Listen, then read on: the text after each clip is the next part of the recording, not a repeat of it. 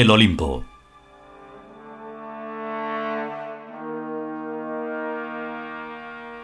Decimosexto capítulo.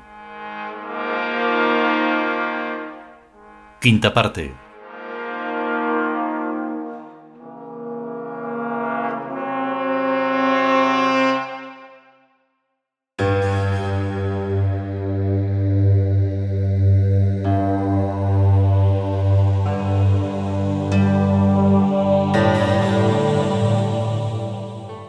Nos estamos acercando al modo correcto de entender a la historia, dice K, a una interrelación liberada del concepto de tiempo lineal.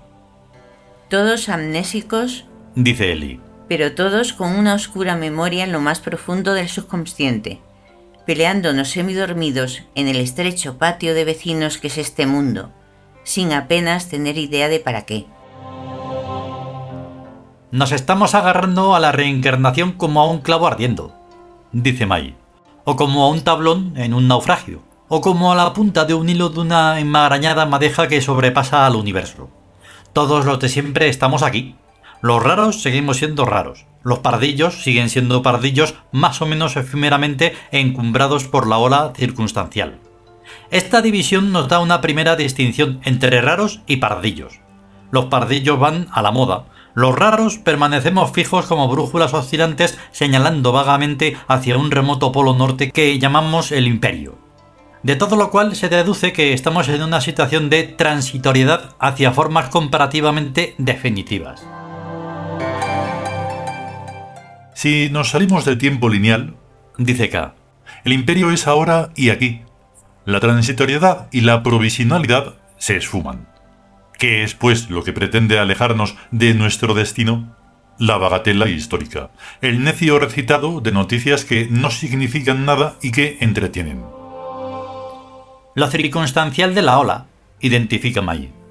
Este querer hacernos creer que en España manda González, y en Rusia Yeltsin, y en los Estados Unidos Clinton, en vez de Abderramán III, Iván el Terrible y Jorge Washington, respectivamente, que tampoco fueron ni mucho menos los que mandaban en realidad, ya que ninguno de esos forman parte de los raros. Los humanos tienen su propia historia, Dice K. y los Diu tenemos la nuestra. Por recato y respeto no la publicamos, pero la conocemos. A cada uno le sucede cada uno mismo, por lo cual la sucesión no existe en términos espirituales. Lo único que existe es la lentitud simiesca del origen, cuya inercia tenemos que vencer continuamente para llegar a ser nosotros mismos en cada vida y vivir cada existencia humana en la omnipotencia sutileza del imperio, cada vez más sensibles a lo inmutable y más independizados de la ola circunstancial. Y no hay más que hablar.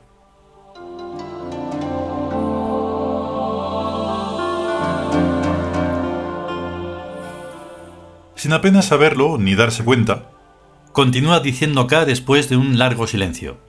Nostradamus utilizaba para fabricar sus profecías la correlación de sistemas, como es natural y lógico en un holograma, y como se ha venido haciendo desde siempre. Todas las mancias se basan en el mismo principio.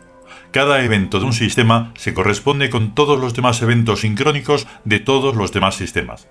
Lo único que no tiene nada de fácil es la traducción del evento esencial desde un sistema a otro, igual que ocurre en matemáticas, porque para efectuar esa traducción el operador tiene que cambiar en cada caso la estructura de su mente, convirtiéndola en puente de la correlación.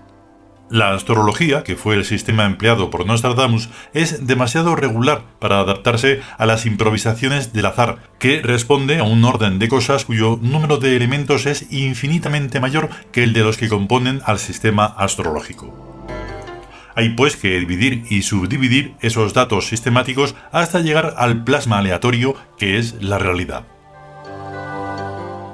Pero no me digas, dice May, que aquí los que intervienen son los grandes números del cálculo de probabilidades, porque yo no me lo creo.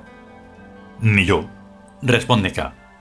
Con el cálculo de probabilidades jamás se podrá acertar ni en la bonoloto ni en nada efectivamente real y concreto. Muy al contrario, el plasma aleatorio de la realidad no es numerable y por tanto no es matemáticamente previsible. ¿Por qué? Porque la matemática es un punto de partida, no un punto de llegada. Al menos la matemática que puede comprender la mente humana. Ahora bien, Si se resuelven la cuestión del 0 y la cuestión del 1 y la cuestión del 2 y la cuestión del 3, entonces sí, entonces el plasma aleatorio se sitúa y polariza como las partículas de hierro en las líneas de un imán y puede contemplarse su conjunto global en todas las situaciones del holograma. Para eso hay que tener ya la mente de un dios arquetípico, dice Mai casi con pesar, y no estar como estamos metidos en estos bicharracos. Estar encarnados en cuerpos humanos, dice K, y llegar mentalmente a donde estamos llegando es la prueba de nuestra divinidad. No sabemos aún hasta qué podemos hacer con esos cerebros tan deficientes en estos cuerpos tan miserables, pero lo estamos haciendo. La divinidad no es un estado en que se nace, sino un estado al que se llega tras una ascesis. Pues tampoco nos parecemos a los hinduistas, fakires y demás gente de esa que se somete a circenses experimentos para dominar el cuerpo, según dicen, dice Lor, ya que ni hacemos yoga ni ninguna cosa rara. El trabajo de un tiud no está en su cuerpo, sino en su mente, dice K. ¿Cómo descubrió Newton la gravitación? Pensando. ¿Cómo hemos descubierto nosotros el espacio-tiempo interior y el imperio? Pensando. El pensamiento y la forma de pensar, dice Eli, son nuestro mejor laboratorio y nuestra mejor fábrica, porque es dentro de la mente donde se resuelven todos los problemas y se diseñan todos los inventos, Mente es todo, el cerebro y todo lo que llega al cerebro, el espacio-tiempo y todo lo que contiene. Podría decirse que el universo es la cabeza de un dios que primero sueña y luego piensa sobre lo mismo que está soñando. Cierto, dice K. El universo es un sueño que se va transformando en un pensamiento, vista la cosa en tiempo lineal. Pero vista en tiempo polarizable, la realidad es un pensamiento onírico, donde la causa y el efecto son simultáneos. Pensamos incluso más de lo que queremos, tanto que es nuestro propio pensamiento quien nos está imponiendo directrices de obligado cumplimiento, que se nos aparecen como reglas limitadoras porque en cierto modo nos hemos hecho esclavos de la lógica, si bien de una lógica que vuela con alas propias, en vez de caminar, como la de Aristóteles, sobre un único plano de realidad. Pensamos incluso más de lo que queremos, porque nuestro pensamiento llega a Birk, en vez de estarse inscrito en esta época en que queremos hacer los milagros que creemos que nos convienen. Birk nos está salvando de morir de éxito, atenuando los resultados de nuestra magia mental que acabarían por ahogarnos en poder y en riquezas. También el oro, en grandes cantidades, aplasta y mata, y aún más el poder. De otras cosas no entenderán, pero de poder y de riquezas entienden los dioses un rato largo. Por eso reencarnan en forma de gente corriente, y un poquillo peor si puede ser en el aspecto material de la reencarnación, para lastrar así sus mentes desmesuradas.